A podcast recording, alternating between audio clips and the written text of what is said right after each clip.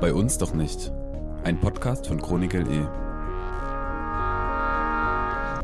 Analyse und Dokumentation faschistischer, rassistischer und diskriminierender Ereignisse in und um Leipzig.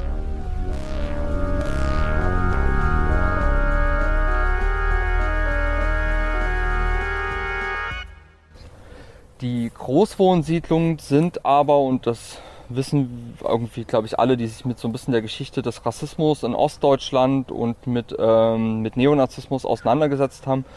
Ähm, aber ganz oft eben auch der Ort gewesen, wo so neue gesellschaftliche Konflikte ganz unmittelbar in so Konfrontationen sich übersetzen. Und das Schlag, ja, Schlagworte sind da eben 1990 ähm, Hoyerswerda, der Angriff auf ähm, Wohnheim für ehemalige Vertragsarbeiterinnen und ähm, Asylsuchende, die da untergebracht wurden. Und dann ähm, in den Jahren äh, 92 und bis 1993 dann eben das äh, Pogrom in Rostock-Lichtenhagen. Ähm, in Grünau ähm, hat sowas auch stattgefunden und sogar schon im Sommer 1990, noch vor den Angriffen auf äh, das Vertragsarbeiterwohnheim in Hoyerswerda, gab es in Grünau einen ersten großen Angriff ähm, auf die Asylsuchendenunterkunft ähm, in der Liliensteinstraße. Und damit hallo zum zweiten Teil unserer Grünau-Folge. Das war Paul, den wir eben gehört haben, und ich bin Eva. Ja, und ich bin Anna und wie angekündigt geht es heute wieder nach Grünau, die Plattenbausiedlung im Westen von Leipzig. Letztes Mal haben wir uns zunächst einen historischen Überblick verschafft, also darüber, wie das Viertel eigentlich entstanden ist und wie es dann in der Wendezeit weiterging. Dabei waren Schwerpunkte insbesondere ideologische Aspekte bei der Planung von Plattenbausiedlungen und es ging um Wohnungspolitik nach der Wiedervereinigung und um den Immobilienmarkt und ostdeutsche Identitäten. Ja, und heute soll es dagegen nochmal verstärkt um das Thema rechte Strukturen gehen. Und zwar von den 90er Jahren bis heute und das auch im Kontext von Sozialarbeit im Viertel. Und um das nicht so dazwischen zu quetschen, aber trotzdem die Zusammenhänge mit der Geschichte des Viertels eben zu verstehen, gibt es diese eigene zweite Folge dazu, die aber auf der vorherigen aufbaut. Ähm, und bevor wir aber dazu kommen, erstmal aktuelle Nachrichten aus der Region. Aktuelles. Neueste Meldungen und Ereignisse aus Leipzig sowie den Landkreisen Leipzig und Nordsachsen.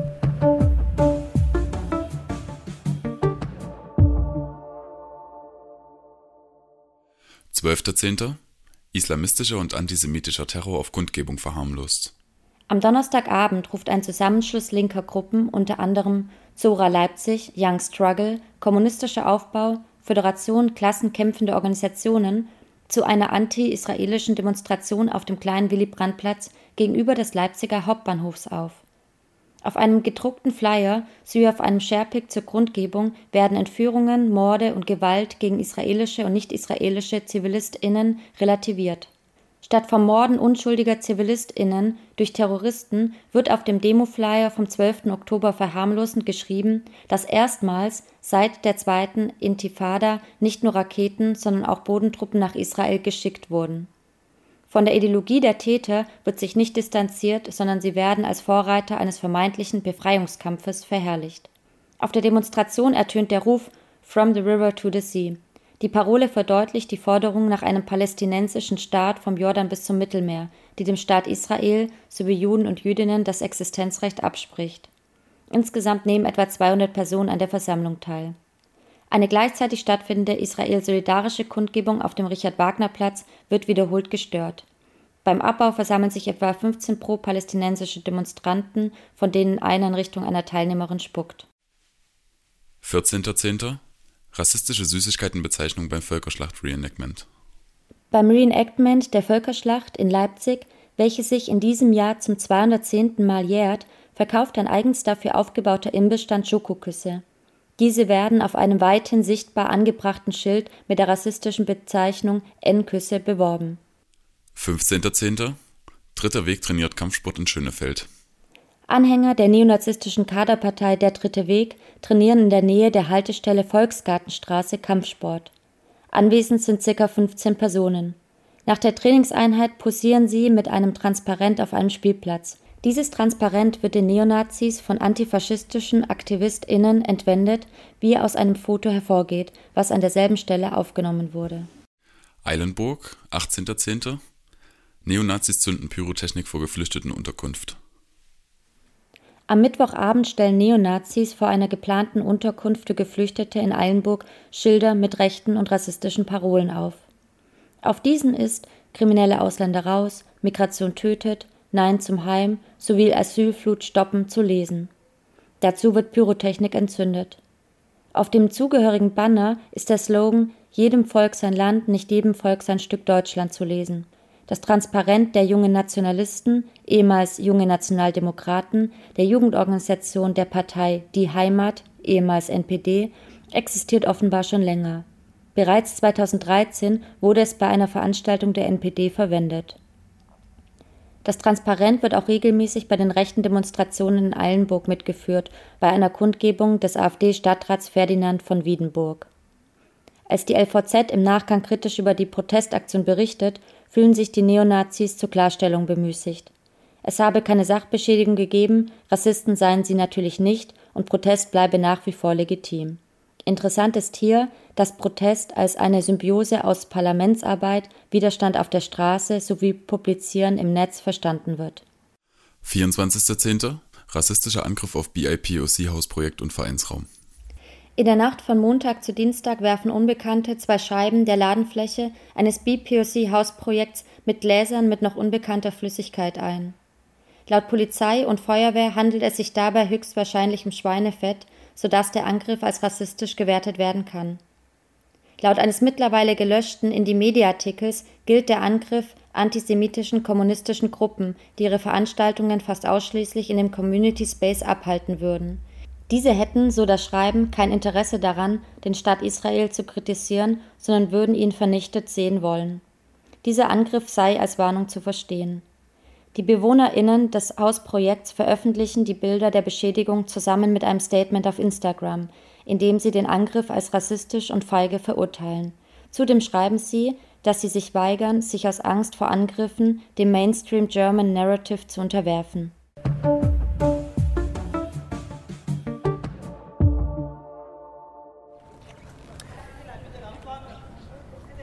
Und hier sind wir wieder, direkt auf dem Rundgang und nehmen euch jetzt akustisch mit. Im Folgenden hören wir wieder Paul und Dominik, die den Rundgang konzipiert haben und jeweils zum Thema forschen. Und auch Maria vom Quartiersmanagement Grünau begleitet uns bei dem Spaziergang.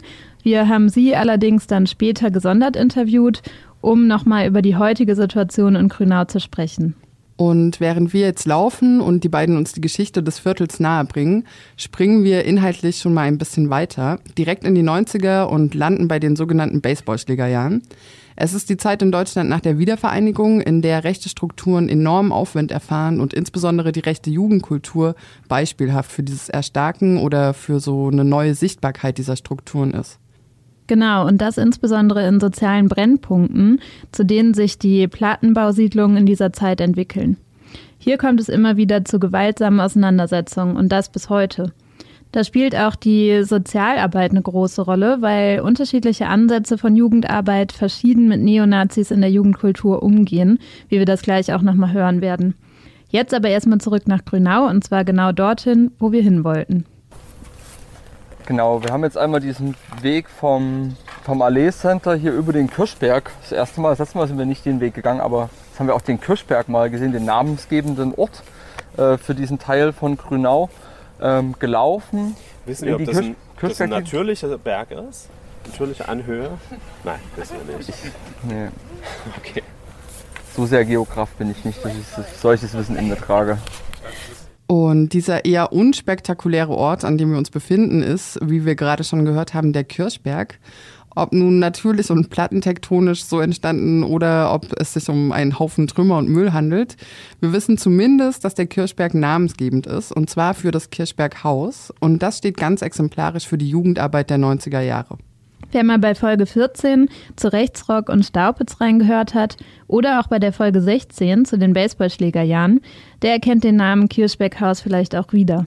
Es handelte sich damals um eine Art Jugendclub, der aber von Rechten frei genutzt und verwaltet wurde. Und das war von der Stadt bewusst so eingerichtet worden. Um zu verstehen, wie es dazu kam, müssen wir uns nochmal die damalige Situation vor Augen führen, die wir in der letzten Folge mit den relevanten Hintergründen ausführlich geschildert haben und die wir an dieser Stelle nur kurz anreißen. Genau, ähm, in der Zeit der Wiedervereinigung gab es so eine bewusste Gegenbewegung zum Leben in Plattenbausiedlungen.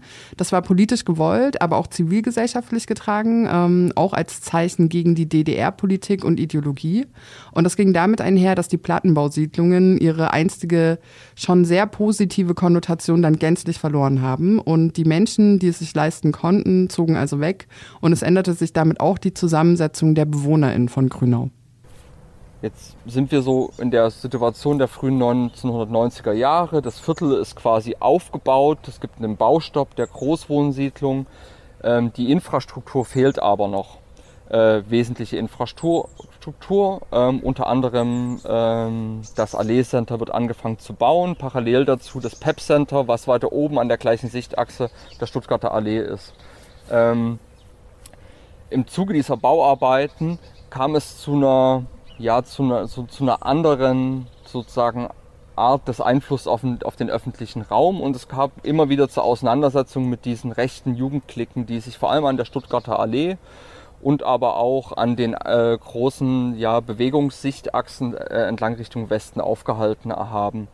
Ähm, zum Teil kam es da schon zum, zu Konfrontationen auch mit Anwohnerinnen. Es haben sich immer wieder Leute beschwert äh, bei verschiedenen Ämtern, dass die von den Jugendlichen angepöbelt werden, dass die von denen äh, bedroht werden, dass es dazu ja zu auch so äh, ja zu so Straßenkriminalität äh, aus diesen rechten Jugendklicken herauskommt.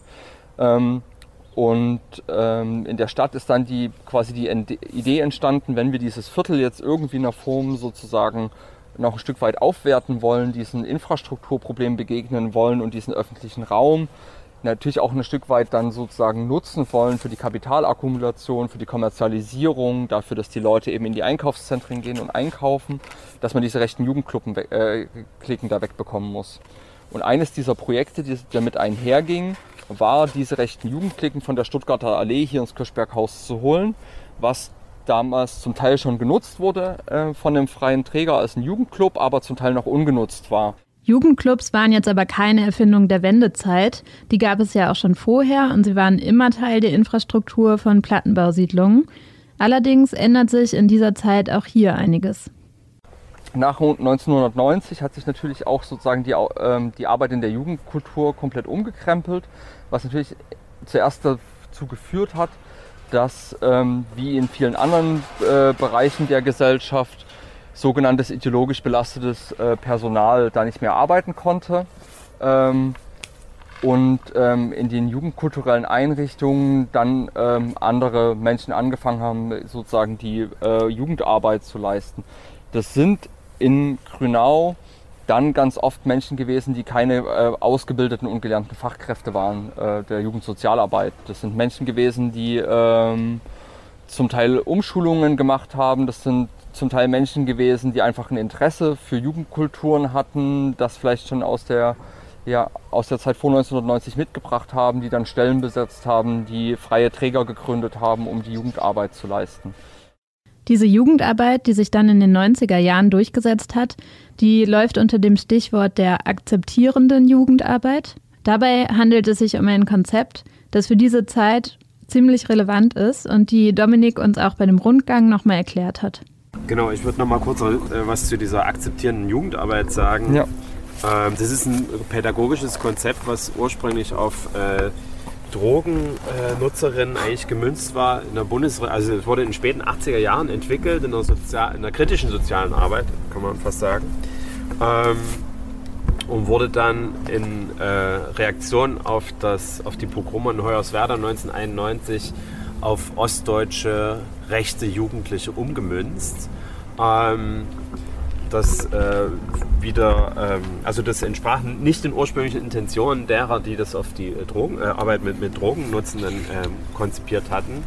Ähm, nichtsdestoweniger ähm, muss man sagen, dass dieses Konzept weiterhin sehr sozialwissenschaftlich sehr tief ausgearbeitet war. Also auch der akzeptierende Ansatz in der Theorie ähm, war, war ziemlich ähm, sage ich mal, valide und hatte, hatte so sozusagen sein, äh, seine zutreffenden Momente.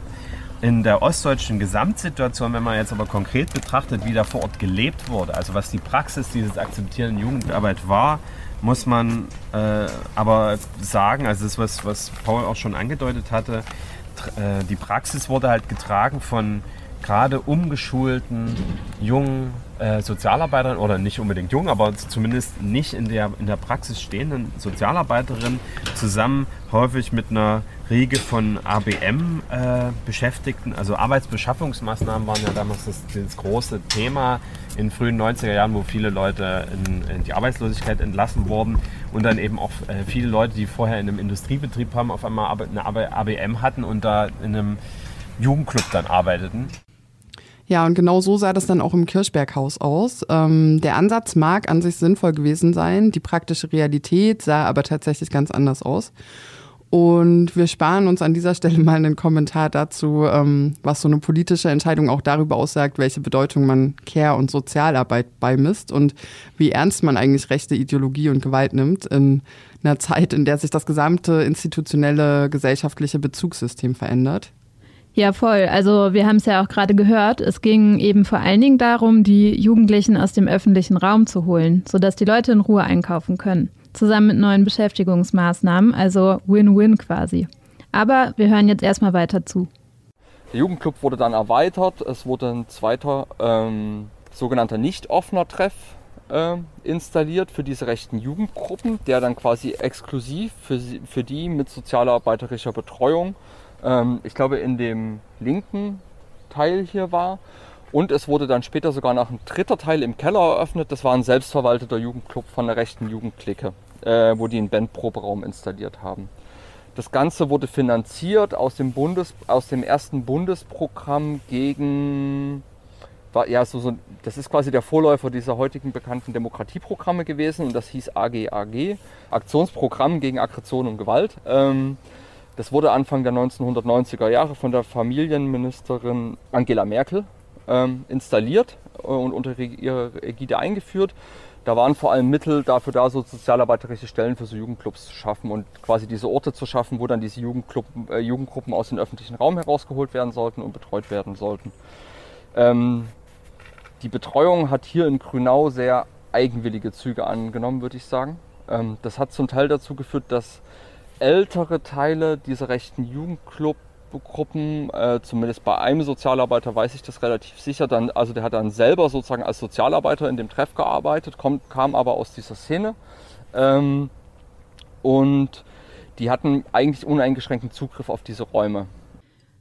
Zugriff auf Räume und Verbindung zu anderen rechten Strukturen, zum Beispiel der Freiheitlich-Deutschen Arbeiterpartei, kurz FAP.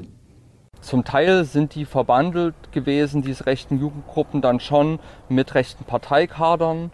Am Anfang der, ähm, der FAP, bevor die 1994 verboten wurde, dann in der Folge der ähm, NPD und der Jungen Nationaldemokraten äh, oder Jungen Nationalisten, wie sie damals noch hießen, ähm, der Jugendorganisation der NPD, ähm, die hier im Kirchberghaus ein- und ausgegangen sind vor allem so in den frühen Jahren, in denen das entstanden ist, das heißt so 95, 96, 97 hat das so angefangen, dass äh, zunehmend äh, diese Kader das als Ressource entdeckt haben, weil sie wussten, hier sind die rechten Jugendlichen. Die haben dann quasi diese Räume genutzt, um dann von ja, da aus quasi ihre rechte Jugendkultur auszuleben. Ähm, das hat in dem selbstverwalteten Raum, glaube ich, die weitestgehenden sozusagen ähm, ja, Verankerung gefunden, indem die dann einen Bandproberaum installiert haben. In dem Bandproberaum haben äh, bekannte neonazistische Bands geprobt und ihre T Lieder geschrieben. Ähm, die haben da einen Barbetrieb gehabt, mit dem sie Geld eingenommen haben. Ähm, da hat unter anderem die Band Odessa geprobt, die ist relativ bekannt, weil die relativ, also weil die auch relativ nah am NSU-Umfeld äh, dran war. Ähm, und das hat auch eine Form von sozialpädagogischer Betreuung dieser rechten Jugendkultur stattgefunden und um das so ein bisschen zu bebildern, ähm, der Höhepunkt dieser sozialpädagogischen Betreuung und Arbeit mit den rechten Jugendlichen war, dass die Sozialarbeiter gemeinsam mit den rechten Jugendlichen äh, eine Fahrt zur Demonstration nach München, zur ähm, Demonstration gegen die Wehrmachtsausstellung geplant haben und dann gemeinsam mit einem Reisebus mit 40 rechten Jugendlichen aus Grünau ähm, nach München gefahren sind und äh, das Ganze aus dem Bundesprogramm mehr oder weniger finanziert wurde. Ja, kurz zum Hintergrund und zum besseren Verständnis. Ähm, die Wehrmachtsausstellung 1997 in München hatte das Ziel, über die Verbrechen der Wehrmacht zur Zeit des Nationalsozialismus aufzuklären. Und es gab damals massiven Protest von rechter Seite, also ganz explizit von Burschenschaften, der Bundeswehr, von Parteien und so weiter. Genau, und der Protest lief damals unter dem Narrativ, dass die Ehre der Soldaten beschmutzt werde und diese ganze Ausstellung einfach nur linke Propaganda sei, der man Einhalt gebieten müsse. Aber das ist so ein bisschen, sage ich mal, die, die Spitze des Eisberges, was damals hier stattgefunden hat. Das äh, gab natürlich aber halt natürlich auch so eine Alltagskultur, eine krasse Normalisierung rechten Gedankenguts. Hier wurden einfach die ganze Zeit äh, Propagandamaterial hergestellt, hier wurde das äh, verteilt, äh, genutzt, dass die Jugendlichen sich das hier abholen können von der NPD, dass die hier rumlaufen können, dass sie das stecken können in die Briefkästen. Ähm, und ganz unmittelbar haben das vor allem nicht rechte Jugendliche in der Zeit erfahren. Und da gibt es relativ krasse Schilderungen. Ich habe auch so ein paar dabei in so einem Ordner.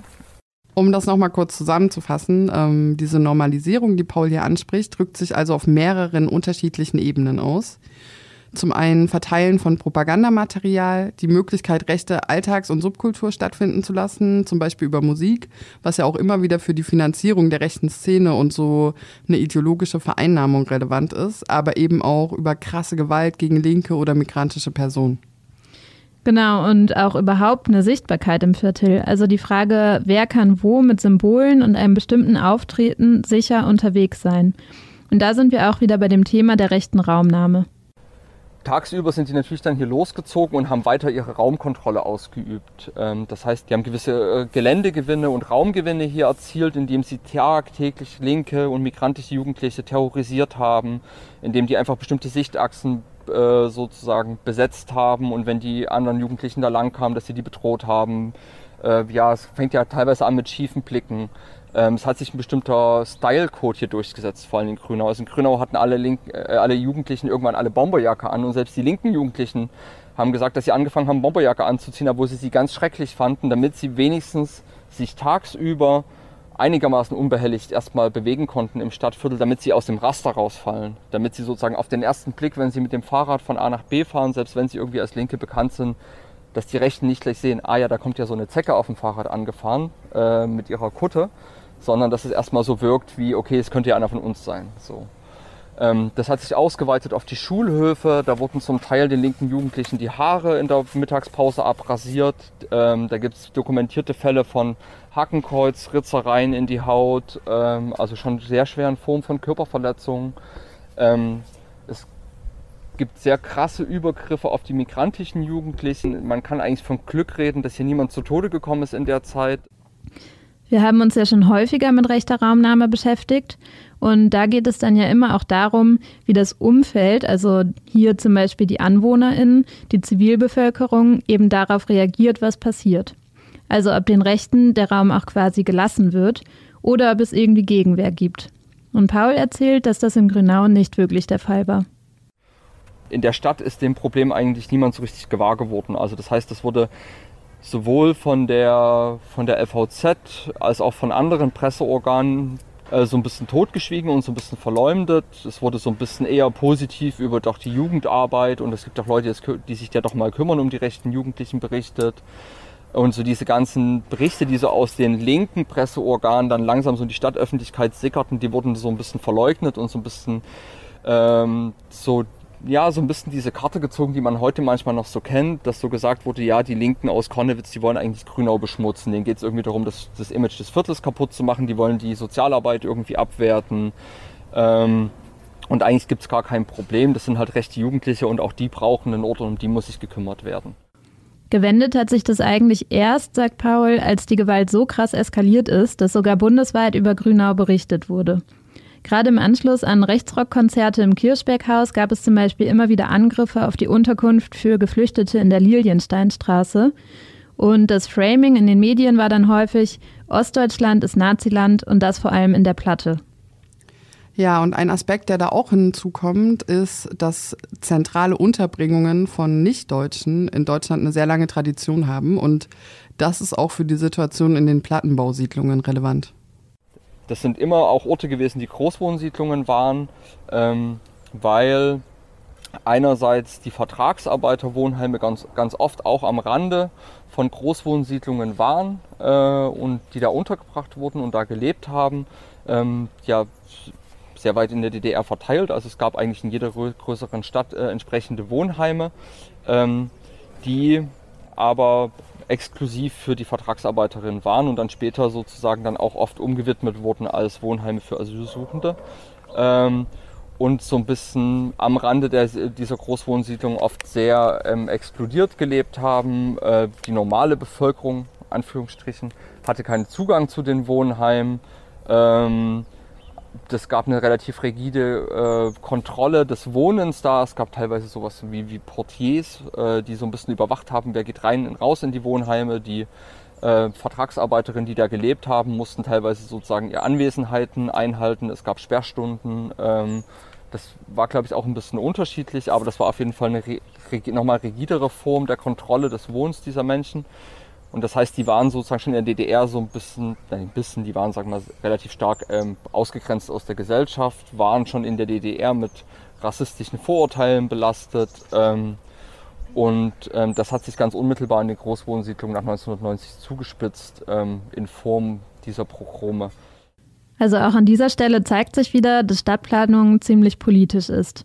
Und hier zum Beispiel rassistische Ausgrenzungen, die strukturell passieren, indem eben Unterkünfte für ehemalige VertragsarbeiterInnen oder später dann Geflüchtete abgeschottet werden, dann ineinandergreifen mit organisierten rechten und rassistischen Gruppen.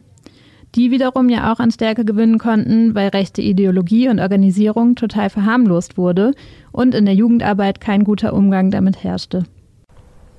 Es gab dann auch Proteste unmittelbar bei äh, Stadtratssitzungen von linken Jugendlichen. Äh, die haben so öffentliche Briefe geschrieben an Oberbürgermeister und Jugendamt. Ähm, am Ende hat das dazu geführt, dass der Jugendamtsleiter geschasst wurde ähm, vom damaligen Oberbürgermeister, dass die Jugendarbeit in Leipzig komplett überarbeitet wurde mit Hilfe von so ja, linken alternativen äh, Jugendarbeiterinnen. Ähm, das gab dann so eine Art Konzept, in dem quasi festgeworden erhalten wurde, dass es keine akzeptierende Jugendarbeit mit rechten Jugendlichen in Leipzig mehr geben soll. Ähm, und es sind schon so ein paar Dinge passiert. Hier hat irgendwie ein Trägerwechsel stattgefunden im Kirschberghaus. Der äh, selbstverwaltete Club wurde geschlossen. Der äh, nicht offene Treff wurde geschlossen vorerst. Also die Gruppe wurde quasi rausgeworfen, die da drinne war. Das war dann 1999 bzw. 2000, was heißt, es waren trotzdem ganze zehn Jahre, in denen sich die rechten Jugendlichen und Strukturen ja dolle verfestigen konnten. Und was natürlich nicht von heute auf morgen vorbei war, nur weil es äh, jetzt einen Trägerwechsel des Jugendclubs gab. Im Gegenteil, die Rechten waren weiter präsent und den Antifa-Gruppen, die sich damals engagiert haben, wurde von Seiten der Politik ein eigener Raum verwehrt. Dabei ging es vor allem auf aktive Antifa-Gruppen aus Grünau zurück, dass überhaupt irgendwas gegen die rechten Strukturen getan wurde. Und Hilfe haben diese linken Jugendlichen dann halt vor allem in Konnewitz gefunden. Und da gibt es auch sehr ja, bildhafte Beschreibungen, wie dann Konnewitzer Aktivistinnen dann hierher gekommen sind und versucht haben, hier was dagegen zu machen mit Plakatkampagnen. Es gab, und das muss man dazu sagen, es gab gezielte Angriffe auf das Kirchberghaus von antifaschistischen Gruppen heraus. Also es gab einmal, glaube ich, bei einem Konzert oder bei einem Vortrag hier ähm, sind eine größere Gruppe, ähm, es gab eine offiziell angemeldete Kundgebung, aber es gab eine größere Gruppe von Antifaschistinnen, die ist dann hierher gefahren, ist aus dem Bus eingestiegen und hat hier erstmal alle Scheiben rausgeholt aus dem Haus. Ähm, und so hart das klingt irgendwie, gehört das zu der Geschichte dazu und man merkt eben, dass in dem Moment, wo das passiert ist, dass dann die Presse darauf gestoßen ist ähm, weil es dann diese Konfrontationsgewalt gab hier, wenn man das so nennen will, zwischen den linken Jugendlichen aus Konnewitz und den rechten Jugendlichen aus Grünau oder diese Jugendszene. Und dann gab es die Presseöffentlichkeit und dann gab es so dieses Imageproblem. Jetzt prügeln sich ja die Jugendlichen, jetzt überfallen die sich gegenseitig die Häuser. Ähm, was machen wir? Dann hat der politische sozusagen, diese politische Aufarbeitung und Bearbeitung des Problems überhaupt erst angefangen. Und das finde ich ist so ein bisschen sinnbildlich dafür, wie auch heute noch mit Rechtsextremismus in Ostdeutschland umgegangen wird. So. Also solange es nicht irgendwie eine, also sozusagen eine Form von Konfrontation gibt, solange es nicht irgendwie Menschen gibt, die dagegen einstehen und die im Zweifelsfall auch ihren Kopf hinhalten, um sozusagen ja, sich verprügeln zu lassen ähm, oder die eben sozusagen in die Selbstverteidigung sozusagen übergehen, ist, wird das Problem bis heute ganz oft äh, totgeschwiegen. Ähm, und ich finde, man sieht da irgendwie so lange Linien, wie das damals so angefangen hat. Und das kann man vielleicht mal ganz kurz auch wirken lassen. Und in diesem Sinne ist Grünau da wie ein Brennglas von Leipzig und auch dieser Stimmung im Osten in der Nachwendezeit und erklärt vielleicht auch ein bisschen die Geschichte sowohl von rechten Strukturen hier, aber auch von antifaschistischen Gruppen und Funktionsweisen. Und hier herrschte tatsächlich so ein bisschen in der rechten Anfang der 19, 1990er Jahre ja so, so, eine, so eine latente Pogromstimmung. So. Wir nutzen jetzt sozusagen den Niedergang der DDR und bauen jetzt hier das, äh, sozusagen das neue Deutsche Reich von hier aus wieder auf. Und so war die rechte Szene in Leipzig drauf. Und Ende der 1990er Jahre hat äh, Christian Wursch äh, Leipzig nicht umsonst als zur Frontstadt erklärt und hier diese großen Wurschaufmärsche veranstaltet, weil denen ihre Stimmung war tatsächlich, wenn wir Leipzig schaffen zu erobern, wenn wir Leipzig schaffen zu dominieren, gehört uns Ostdeutschland weil das sozusagen äh, Leipzig eine der Leuchtturmstädte des Ostens war und für die Rechten es immer hieß, wir müssen die Städte erobern. Es reicht nicht, die ländlichen Räume zu erobern. Wenn wir die Gesellschaft dominieren müssen, dann müssen wir in die Städte rein, dann müssen wir da in die Alltagskultur der Städte und müssen hier sozusagen äh, die Dominanz aufbauen und müssen auch versuchen, die Städte wieder deutsch zu machen. So. Ähm, und ich glaube, das ist wichtig, das irgendwie zu betonen, um auch so ein bisschen zu verstehen, welchen Charakter die antifaschistische Arbeit hier angenommen hat, aus einer ganz bitteren Notwendigkeit heraus. Ähm, es gab diese krasse Konfrontationsgewalt, es gab diese krassen schweren rechten Angriffe, es gab über zehn äh, offiziell bekannte Todesopfer rechter Gewalt in Leipzig ähm, nach 1990. Und ähm, das hat nicht ohne Grund dazu geführt, dass es hier eine sehr, sehr militante antifaschistische Bewegung gibt, weil die einfach in ihrem Aufwachsen diese Akteure zum Teil in den 90er und den frühen 2000er Jahren ganz unmittelbar damit konfrontiert waren, dass sie nur durch Selbstwehr, äh, durch äh, Selbstschutz ähm, quasi hier durchs Leben kommen in diesen Vierteln teilweise. Ähm, und das hat sich glücklicherweise nach dem, ja spätestens nach dem äh, Ende der großen Wurschaufmärsche dann so ein bisschen gedreht und die Richtung, in die Richtung entwickelt, in die wir heute irgendwie sozusagen äh, gehen oder an dem Stand, an dem wir heute sind. Ähm, aber ich glaube, das gehört auch so ein bisschen zur Geschichte der Stadt dazu, nicht zu denken, dass Leipzig schon immer irgendwie so ein äh, linksgrünes Bullerbü irgendwie ist, ähm, sondern irgendwie auch anzuerkennen, dass das dass es da Kipppunkte gab und dass es da Punkte gab, wo das ganz und gar nicht so eindeutig war von der Entwicklungsgeschichte her und wo das auch hätte ganz anders ausgehen können. Könnt ihr da noch mal ein bisschen was zu sagen, wann genau oder wie genau dieser Kipppunkt zustande kam? Weil ich bin 2006 nach Leipzig gezogen und da war es auf jeden Fall schon so, dass Leipzig diesen, äh, diesen Ruf hatte, so eine alternative, tendenziell linke, künstlerische Stadt zu sein. Mhm. Ähm, und wenn ich das jetzt höre, dass das Ende der 90er noch war, ja. dann ist das ja eine unglaublich kurze Zeitspanne. Und vielleicht könnt ihr da noch mal kurz was zu sagen. Also, dass also, da in fünf, sechs, sieben Jahren plötzlich so ein, so, ein, so ein Wandel stattfindet. Wahrscheinlich passierte der eben nicht plötzlich, sondern auch irgendwie parallel. Aber vielleicht könnt ihr das noch mal so ein bisschen zusammenfassen. Also meine Deutung wäre schon zu sagen, dass mit dieser der der Art, wie dann das Problem Grünau bearbeitet wurde, dass da eine andere politische Kultur im Rathaus sich durchgesetzt hat und dass vor, vor allem andere Teile der Stadtgesellschaft tatsächlich geschafft haben, sich auch in der offiziellen Politik irgendwie so ein bisschen einzuschreiben. Das heißt vor allem sozusagen linksalternative Konzepte in der Jugendarbeit. Äh, Leipzig hat damals aus den Kassen der Stadt die erste Opferberatung äh, bei der RAA gegründet, die also quasi professionell betrieben und bezahlt aus kommunalen Mitteln neben sozusagen den antifaschistischen Opferberatungen, die es ja schon gab seit den 1990er Jahren. Ähm, und mit den Wurschaufmärchen ist, glaube ich, diese Frage von, was ist der Charakter der Stadt und wo entwickelt sie sich hin, tatsächlich auch zu einem Problem äh, nicht nur der Stadtgesellschaft, sondern sozusagen auch des Stadtoberhauptes oder sozusagen der, der, äh, des Stadtrates geworden. Ähm, und das hat ja dann so diese ikonischen Bilder auch dazu geführt, dass der Oberbürgermeister Tiefensee damals ich glaube 2001 oder 2002 in der ersten Reihe der Sitzblockade mit saß, von dem Wurstaufmarsch am, am Ring, die Wasserwerfer vor den auf, aufgebaut, schon irgendwie am leicht so Wasser auf die Straße spritzen.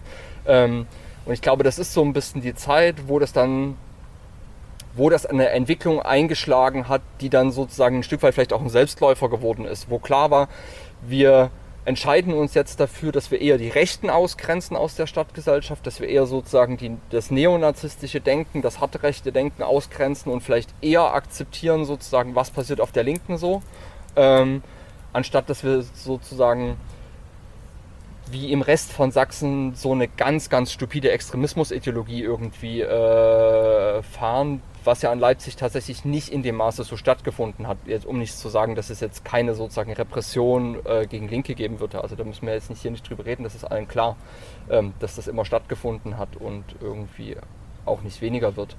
Ähm, aber dass es schon irgendwie eine andere Idee davon gab, wo diese Stadt mal hin will. Ähm, und ich weiß nicht, wenn ich anmaßen, dass vielleicht ist es auch einfach eine Kostenabwägung gewesen. Vielleicht habe ich einfach im Stadt weil ich einfach gedacht, okay, was ist, was ist das schönere Wohnviertel, was ist unser Ziel der Stadtentwicklung, was sind, was sind am Ende, wer, wer ist das größere Zünglein an der Waage? Legen wir uns mit den Leuten in Konnewitz an oder legen wir uns mit den Leuten in Grünau an? So, so ein bisschen zugespitzt. Mhm. So.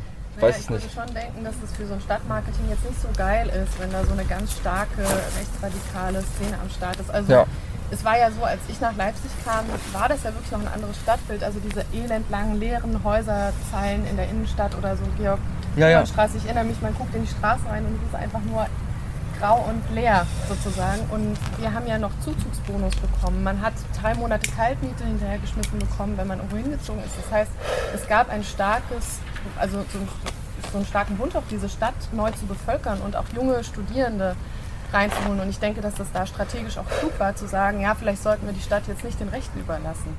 Die rechten Jugendlichen waren also um die Jahrtausendwende auch mit einem politischen Richtungswechsel konfrontiert.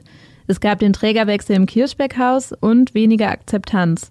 Aber natürlich hatte sich die rechte Kultur im Viertel bereits etabliert und so eine Vormachtstellung lässt sich nicht mehr von heute auf morgen verändern die linken Jugendlichen beschreiben dann so ein bisschen, ja, okay, das gab nicht mehr diese krasse Unterstützung durch die offizielle Sozi Jugendsozialarbeit für diese neonazistischen Strukturen, aber die waren ja trotzdem noch da und die haben dann halt einfach angefangen, hier WGs anzumieten. Und ähm, das weiß ich sogar noch so aus Mitte der äh, 2000er Jahre in Grünau-Lausen gab es echt eine ganze Reihe an krasser Nazi-WGs, wo halt so Kader gewohnt haben der freien Kräfte. Und das ist noch so der Nachlauf der Entwicklung dass die dann halt so anfangen, sich einfach in privaten Wohnungen, Wohnungen anzumieten, WGs zu gründen, rechte WGs und haben quasi ihre rechte Raumnahme von da aus dann weiter sozusagen äh, betrieben. Und falls ihr euch erinnert, das ging ja schon in der letzten Folge darum, dass in den 90er Jahren voll viele Leute aus Grünau weggezogen sind. Einerseits, weil es einfach so ein Zeitenwechsel war und die Altbau-Gründerzeithäuser dann angesagt waren, aber eben auch wegen der rechten Gewalt, die in Grünau stattgefunden hat, so dass eben vor allem auch linke und alternative Menschen Grünau nach Möglichkeit verlassen haben. Es gibt so zwei äh, so Künstlerinnen, die mal so eine Ausstellung dazu gemacht haben, zu diesen Baseballschlägerjahren in Grünau, die sich auch sehr viel damit auseinandergesetzt haben und auch mit Zeitzeuginnen viel Gespräche geführt haben.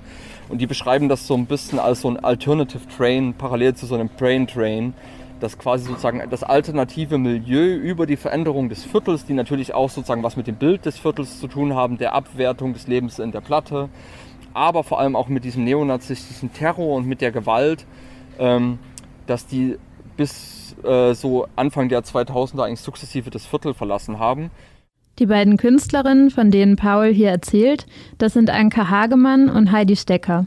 Über die GFZK, also die Galerie für zeitgenössische Kunst in Leipzig, findet ihr auch online ihr Working Paper zu der Ausstellung zu rechten Strukturen in Grünau der 90er Jahre. Und Dominik, du hast mir das mal erzählt, das sieht man auch sehr gut dann irgendwie an der Entwicklung des Wahlverhaltens, oder? So Anfang der 90er, 1990er Jahre gab es noch ein relativ stabiles Milieu, was Grün gewählt hat in Grünau.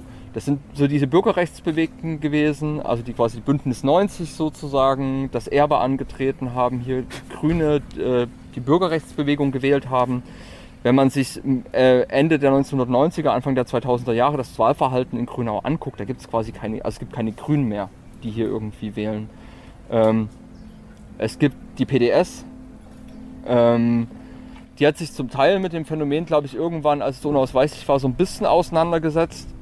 Ähm, die linken Jugendlichen von damals beschreiben aber auch, dass sie nicht so wirklich gut mit den Grünauer, äh, mit den Grünauer Linken, mit den Altlinken der PDS irgendwie zusammengekommen sind. Dass ähm, ja diese alten sozialistischen Kader, die das ja ganz oft waren, dass die auch ihre Probleme und Berührungsängste hatten mit dieser, naja, vielleicht ein bisschen anarchistischen, ein bisschen punkischen linken Jugendkultur ähm, dass das nicht so richtig in den ihr autoritäres Weltbild gepasst hat. Zu den Wahlprognosen und der Parteienlandschaft in Grünau kommen wir später nochmal weiter zu sprechen. Aber ja, das ist so ein bisschen die Geschichte des Kirchberghauses und der rechten Jugendkultur hier. Hm. Ich glaube, ich würde diesen Cut machen und Nachfragen oder Ergänzungen von deiner Seite oder. Genau, ich würde noch mal kurz äh, was zu dieser akzeptierenden Jugendarbeit sagen. Ja man kann sagen, dieser, dieser akzeptierende Ansatz wurde hier in Leipzig begraben, 19, also Ende der 90er Jahre. Mit, mit der, durch den Druck der, der Antifaschistinnen und durch den wachsenden Druck auf die, auf die Stadtgesellschaft musste sich damit konkret auseinandergesetzt werden. Ähm, und unabhängig von den sozialwissenschaftlichen Auseinandersetzungen und im Ansatz wurde der hier quasi offensichtlich entlarvt als nicht funktioniert. Ne? Also die Sozialisierung der Jugendlichen durch rechte Kader, die Selbstsozialisierung, die Dynamik, die das hier angenommen hatte, die ja, musste unterbrochen werden. Und seitdem kann man sagen, läuft äh, die Jugendarbeit nicht mehr unter dem Namen akzeptierende Jugendarbeit, ähm, aber de facto im ländlichen Raum in Ostdeutschland ist das weiterhin eine gelebte Praxis. Also dort, wo ohnehin kaum Fachkräfte sind, dort, wo ohnehin Jugendarbeit immer am Limit ist, ähm, wird das de facto so weiterhin so gelebt. Nicht mehr unter dem Namen.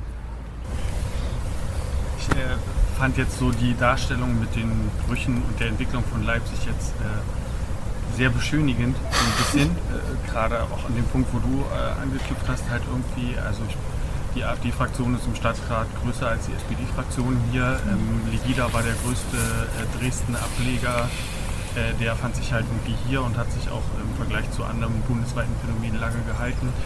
Den größten Querdenkeraufmarsch äh, 2020 äh, gab es hier in der Innenstadt mit mehreren hundert Neonazis, die sich quasi den Ring freigeprügelt haben. Also dieses Bild von der äh, Trutzburg äh, oder der der, der Frontstadt äh, Leipzig, äh, was dann Borch oder so gesagt hat. Ich meine, der ist ja noch bis 2007 gekommen, das war ja sein letzter Auflauf. Sehe ich dann irgendwie nicht äh, ganz so, trotzdem natürlich die Verhältnisse von der Anfang der 90er sich jetzt heute zum Glück nicht so widerspiegeln und die Straßen nicht mehr so umkämpft sind. Ähm, ist es aber natürlich trotzdem so, ähm, dass Leipzig eben auch nur Sachsen ist. Ähm, genau, und schlimmer geht es natürlich immer. Äh, kann natürlich halt auch in andere Orte halt irgendwie fahren, aber dieses Bild von Leipzig als ähm, ja, so ein bisschen wie du es gestellt, dargestellt hast mit diesen Brüchen und äh, den starken Auseinandersetzungen, finde ich so ein bisschen sehr idealisiert. Ja, ich glaube, auf die neuere Entwicklung kommen wir jetzt gleich zu sprechen, aber das ist eine vollkommen berechtigte Ergänzung. Das ist irgendwie alles gar nicht entschieden so. Das ist eigentlich gar nicht entschieden, wohin sich das entwickelt. Ähm, ist es in Relation natürlich zu ostdeutschen Verhältnissen irgendwie mehr möglich oder so. Also, aber ich würde es ganz vorsichtig formulieren. Du hast im Grunde genommen hast du recht. Wir sind hier in Sachsen ähm, und Leipzig ist nichtsdestoweniger eine, eine Rassist, hat, hat eine rassistische Stadtgesellschaft und trotzdem kann man nicht außer Acht lassen, dass es große Teile, gerade im Innenstadtgebiet gibt, die halt irgendwie eine andere Entwicklung genommen haben als jetzt meinetwegen in Chemnitz der Sonnenberg oder so. Also Ne? Also deswegen ist immer so eine Relationalität drin, auf der man sich nicht ausruhen kann. Und wir sind, glaube ich, äh, sehr weit davon entfernt oder wollen sehr weit davon entfernt sein, irgendwas zu beschönigen oder Leipzig als so ein Ort der befreiten Gesellschaft irgendwie zu, abzufeiern. Ja. Und mit dieser Diskussion sind wir auch schon in der heutigen Zeit angekommen und bei der Frage, wie sich die Themen der 90er Jahre auch bis heute fortschreiben oder was auch so aktuelle Konflikte und Themen im Viertel sind. Darüber haben wir mit Maria gesprochen. Sie arbeitet im Quartiersmanagement in Grünau, die ganz in der Nähe vom Allee Center auch einen Stadtteilladen betreiben. Genau, also Quartiersmanagement, das ist so ein Begriff. Also wir arbeiten im Auftrag von der Stadt Leipzig und insbesondere der ähm, Amt für Wohnungsbau und Stadterneuerung äh, und machen hier integrierte Stadtteilentwicklung. Das heißt, wir, machen, wir arbeiten als Schnittstelle zwischen die Stadtverwaltung, ähm, die Bewohnerschaft, die AkteurInnen hier vor Ort und versuchen so, genau, machen viel Netzwerkarbeit, haben ein offenes Ohr ähm, und versuchen die Themen an die richtige Stelle zu platzieren.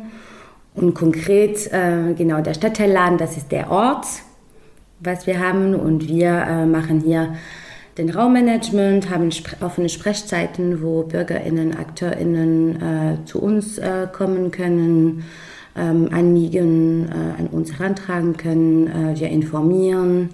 Äh, wir nutzen ähm, den Raum selber für unsere Netzwerkarbeit, für den Quartiersratssitzungen einmal im Monat ähm, und äh, verleihen auch die Räumlichkeiten an Initiativen oder Vereinen.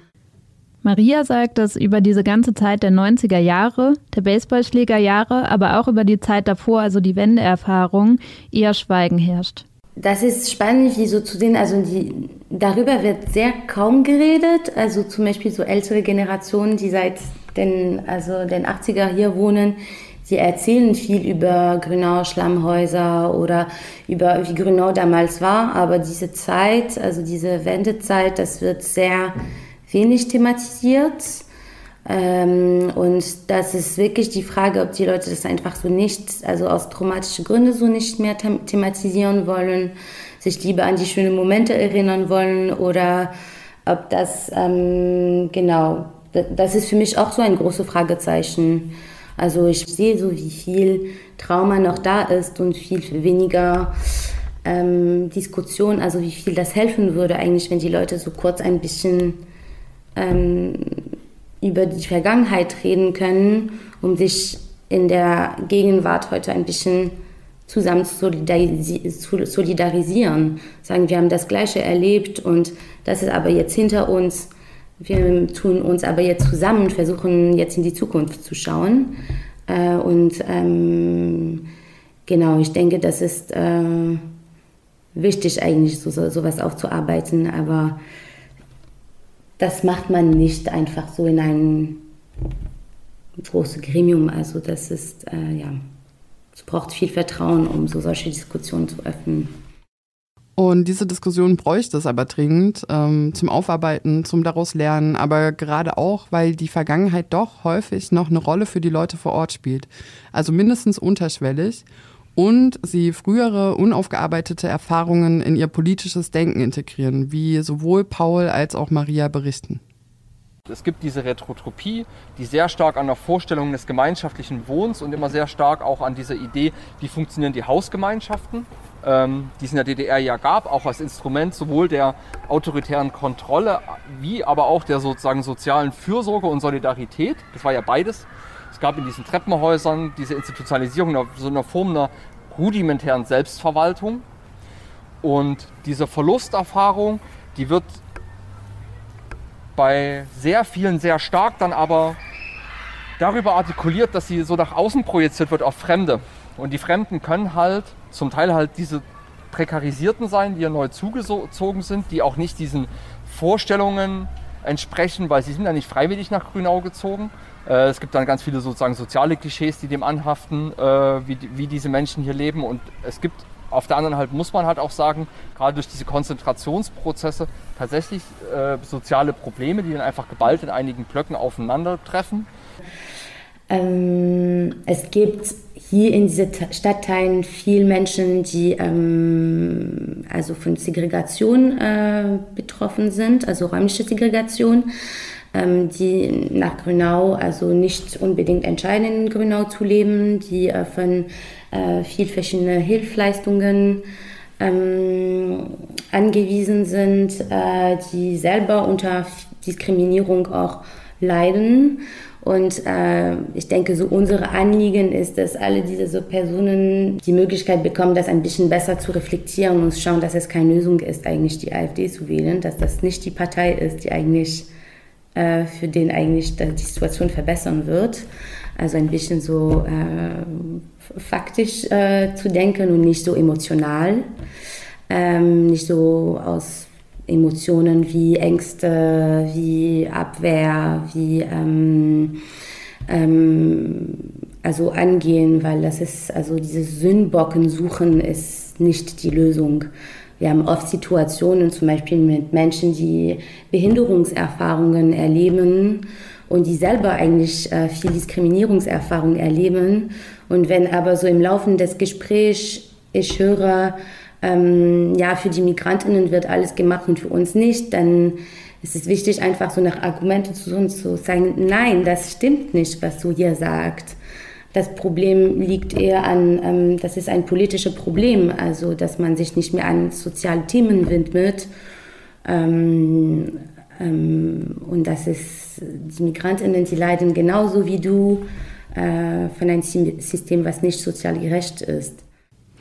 Naja, und das mit der AfD ist ja tatsächlich ein Punkt. Bei der Bundestagswahl 2017 haben 25 bis 30 Prozent der GrünauerInnen die AfD gewählt. Im Vergleich dazu, 2013 lag der Anteil noch bei 3 bis 4 Prozent. Ich glaube, das hat auch sehr viel mit so einer Idee von Ab äh, Abstiegsgesellschaft zu tun, die immer, glaube ich, so ein Subjekt braucht, an dem es dann festgemacht wird. Und glaube ich, das Ankommen der wirklich gemessen an der vorherigen Zahl äh, sozusagen vor 2015 relativ hohen Zahl an Geflüchteten hier in dem Wohnviertel und äh, dass das Wohnviertel quasi die Wohnraumversorgung für einen ganz großen Teil der Fluchtmigration in Leipzig äh, quasi bereitstellt. Das hat den Menschen dann ganz augenfällig gemacht, sozusagen, in was für einer gesellschaftlichen Rolle sie sind oder in welche gesellschaftlichen Rolle sie sehen. Und ich glaube, vorher gab es immer noch dieses Festhalten an diesem, dieser Stolz auf die Platte und wir sind halt noch hier und das ist eine Errungenschaft, das ist eine sozialpolitische Idee, die dahinter steckt an diesem Leben hier und die teilen wir immer noch, egal was die Leute von außen von uns denken, wie blöd sie die Platte finden und wie sehr sie das abwerten hier. Aber in dem Moment, wo das noch dazu, sozusagen dazu kam, das ist jetzt wirklich diese Perspektive der weißen Mehrheitsgesellschaft, ist bei ganz vielen, glaube ich, so ein Kipppunkt erreicht worden, weil sie dann sich gesehen haben auf einer Schwelle mit, der, mit dem untersten sozusagen, dem wirklich dem ganz, also dem segregiertesten und am prekarisiertesten und am weitesten sozusagen rassistisch ausgestoßenen Teil der Bevölkerung, die dann plötzlich ihre Nachbarn sind und mit denen sie sich verständigen müssen, mit denen sie sich über Alltagskonflikte irgendwie klar werden müssen. Aber ich denke, ich wollte noch vielleicht kurz dazu sagen, ich denke, wenn wir sagen, okay, AfD, die Leute, ich denke, es gibt viele Leute, die sich, die sich hier auch nicht gesehen fühlen, alleingelassen fühlen. Das ist ein bisschen so wie äh, in einer Familie mit so viel Geschwister. Du hast auch Dynamiken, die dann passieren, wo ein Geschwister äh, sich weniger gesehen äh, fühlt von den Eltern und anstatt die Eltern so zu klagen, äh, gibt es dann Konflikte zwischen die Geschwister. Also dieses, also ich denke, das ist, was ich sag, meint mit, also es ist ähm, wichtig einfach auch so hier, ähm, dass Sachen hier in den Stadtteil passieren und nicht das Gefühl haben, das steht am Rand, das können wir kümmern uns später. Ähm, was daran, was ich spannend finde, was mir irgendwann bei den Interviews aufgefallen ist, das ist, das ist keine kausaler Zusammenhang. Also diese Veränderung der Mentalität von diesem alteingesessenen Teil der Bevölkerung, das ist kein kausaler Zusammenhang, dass diese 25 Prozent, 30 Prozent sich da die Mentalität ändert und die dann zur AfD-Wählerin werden. Ich habe mit einigen Menschen gesprochen, die genau diese Mentalität teilen, die sie aber auf den Teufel davor vorwehren, jemals die AfD wählen zu würden. Also die sind in ihrer Alltagssprache sehr rassistisch in Deutungen, was sie sozusagen hier bemerken, wie sich das Viertel verändert, sagen aber, die AfD wähle ich nicht, das sind Nazis, das sind Rechtsextreme, auf die habe ich gar keinen Bock. Ich lasse mich doch nicht verarschen so. Die machen ja nichts, also die ändern nichts. Und es gibt aber auch umgekehrt Leute, die hier die AfD wählen, die, ähm, die gar nicht so rigide in der, darüber sprechen. Ähm, Menschen, die die AfD wählen, die AfD-affin sind, die darüber nachdenken, die AfD zu wählen oder darüber nachgedacht haben, die teilweise, und das sind dann wirklich so, das sind wirklich dann so Ambivalenzen, die mir wichtig sind zu betonen, die teilweise mit den geflüchteten Nachbarn zusammen ein ganz einträgliches äh, Leben haben, die sich teilweise um die Hausaufgabenhilfe der, der, der Kinder von den geflüchteten Nachbarn kümmern. Ähm, und dann aber auf einem sehr irgendwie, irgendwie Enttäuschungserfahrung durchgemacht haben oder denen es besonders wichtig ist, sich für die Frauen sozusagen einzusetzen und dann über so einen Weg, so eines, würde ich sagen, so eines rechten Feminismus eher sozusagen in diese Richtung gehen. Maria ergänzt an dieser Stelle noch einen anderen wichtigen Punkt. Ich denke, es ist wichtig, auch immer zu denken, wer wählt, wer geht wählen, äh, weil man noch die Hoffnung hat, dass das was bringt. ähm, wer darf wählen. Also wir haben hier eine sehr hohe Jugendquote und auch ähm, eine größere so, ähm, Anzahl an ähm, Menschen, die noch nicht wählen dürfen, weil die zum Beispiel nicht eingebürgert sind oder nicht wählen oder nicht dürfen oder nicht wissen, was das bringt, auch wählen zu gehen. Ähm, das ist so eine Sache. Und dann für die, die äh, dann AfD wählen und also die wählen gehen, weil das ist eigentlich die Stimmen, die am Ende so repräsentiert werden. Also ich will trotzdem sagen, das hat einen Einfluss am Ende auf der ähm, die Ergebnis. Ähm, weil man gibt nicht die Möglichkeiten, an alle eigentlich eine Meinung zu äußern. Wahlen und Wahlrecht sind dabei ein Aspekt, aber es geht Maria auch insgesamt um die Frage von politischer Teilhabe, von Engagement, das von vor Ort kommt und aktiver lokaler Organisierung. Dieses Thema Brandanschläge auf der Gemeinschaftsunterkunft, also das war äh, sehr spannend zu beobachten, wie auf einmal so alle sich nach Grünau, äh, nach Grünau gefahren sind, um zu demonstrieren.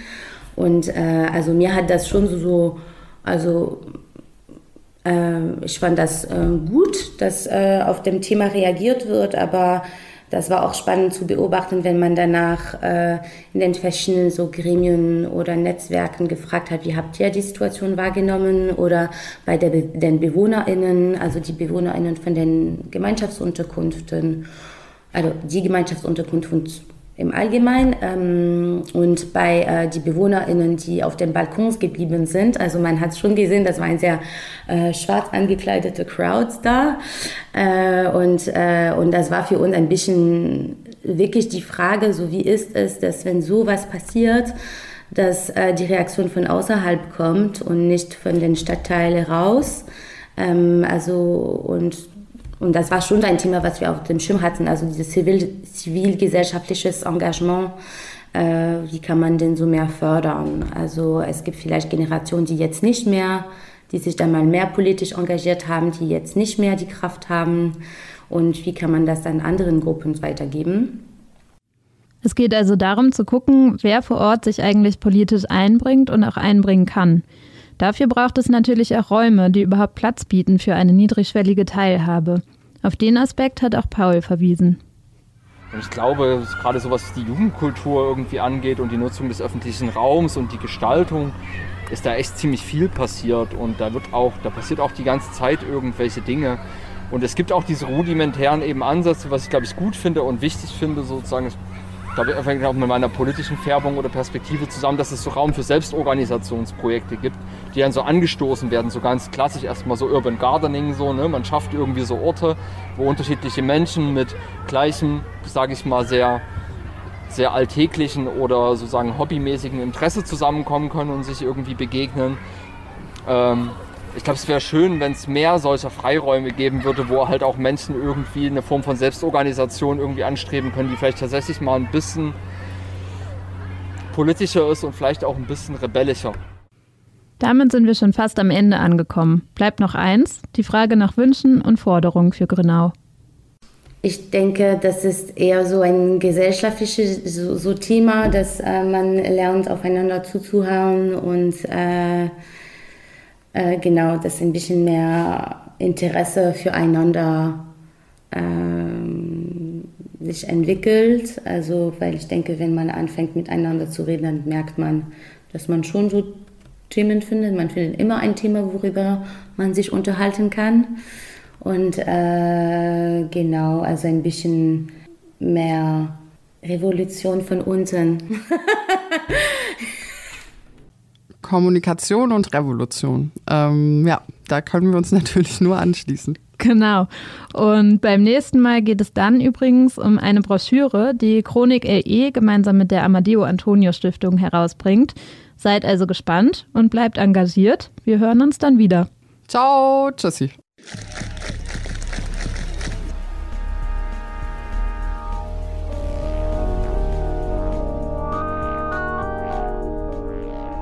Bei uns doch nicht.